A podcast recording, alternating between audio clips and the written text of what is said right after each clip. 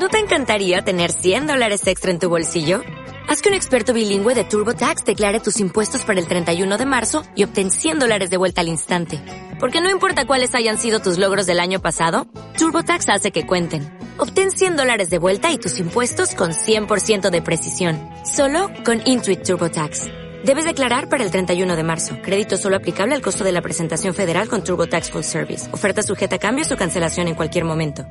En la línea telefónica, Tito Garza Onofre, él es investigador del Instituto de Investigaciones Jurídicas de la UNAM. Tito, qué gusto saludarte y primero, ¿cómo, cómo leer lo que dijo hoy el presidente y lo que ha venido diciendo alrededor del fiscal, del trabajo del fiscal, de lo que sabemos que ha sucedido con el fiscal general de la República, Alejandro Gertmanero? ¿Cómo estás, Tito? Muy buenas tardes.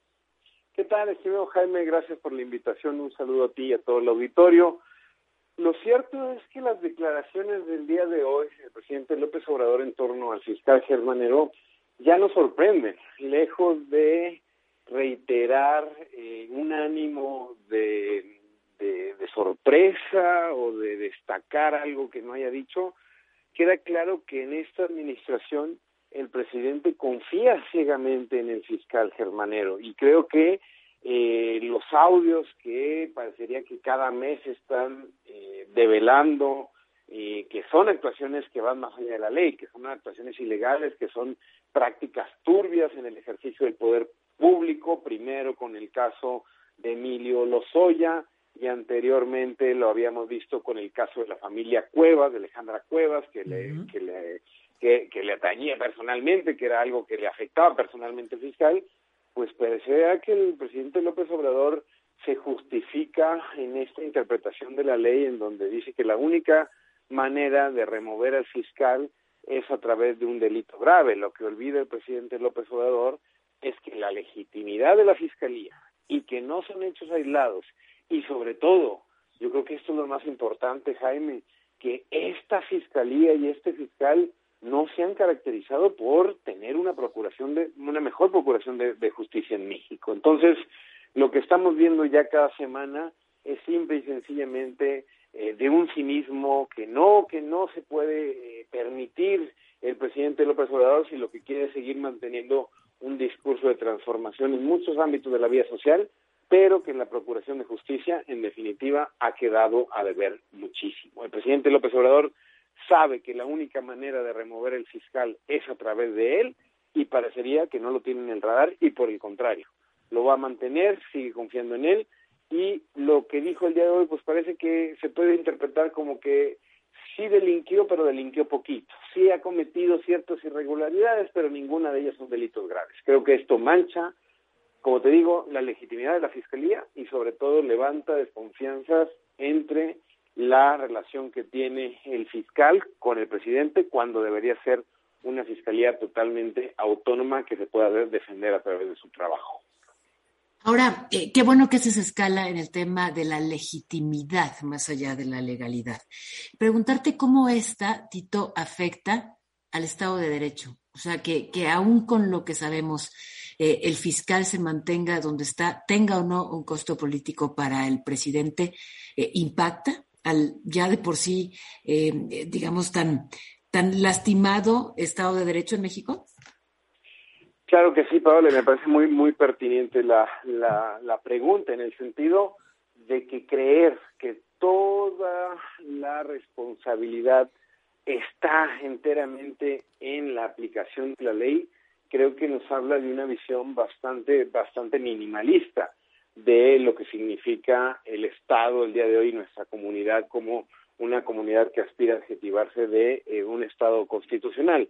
El tema de la legitimidad, no solamente en cuestiones políticas, sino también éticas, que habla de que parecería que esta autonomía que tanto se luchó durante años para adaptar a la Fiscalía quedó enteramente difuminada por la relación que tiene el fiscal con el presidente, ¿no? Parecería que el fiscal está más allá del bien y el mal, confía el presidente en él, se develan audios, ha habido escándalos con los científicos, con la Universidad de Puebla, con el caso Alejandra Cuevas, Emilio Lozoya, en fin, ya no es un hecho aislado. Aquí el problema es que no se nos olvide, Jaime Pablo Auditorio, en el marco institucional que tenemos en México, es la primera vez en la historia de México que la Fiscalía goza de autonomía y goza de atribuciones distintas a las que tradicionalmente conocíamos por depender enteramente de la voluntad del Ejecutivo. Lo que estamos viendo aquí fue una tormenta perfecta. Se cambió la ley, se cambió todo el diseño. El problema, que cuando se cambia el diseño y la persona que llega a ocupar estas nuevas instituciones, estas nuevas reglas, es una persona con ideas anacrónicas, con ideas totalmente fuera de época, que han, al contrario, han venido a generar contrarreformas en el interior de la Fiscalía, que parecería que sigue más una lógica personal y institucional.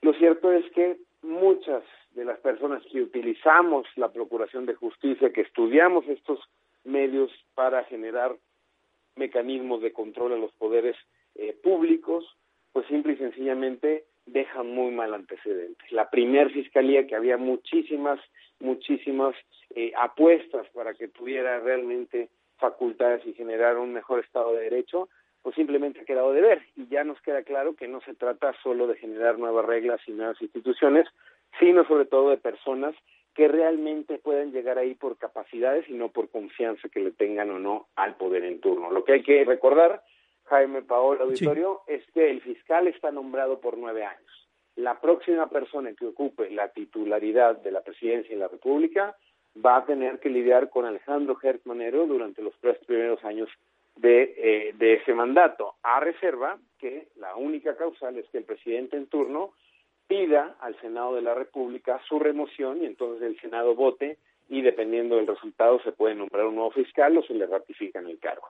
Como verán, son procesos complicados, son procesos que no es como cambiar a un secretario de Estado, tienen que pasar por el filtro del Senado, son transeccionales estos nombramientos, entonces lo que estamos viendo aquí es una tormenta perfecta para pasar desapercibido ante la actual coyuntura y que los problemas que está generando ahora la Fiscalía puedan heredarse a la próxima administración pública. Esto es cuando hablamos de que la legitimidad política, ética de la institución va a quedar entredicho las eh, los próximos años por los resultados que está dando Alejandro Gestmanero. En resumen, Tito, estamos dejando pasar, o el Estado mexicano está dejando una gran oportunidad para legitimar la autonomía, el trabajo y la exigencia de justicia en un país que pues no ha estado cerca de ello durante muchos años?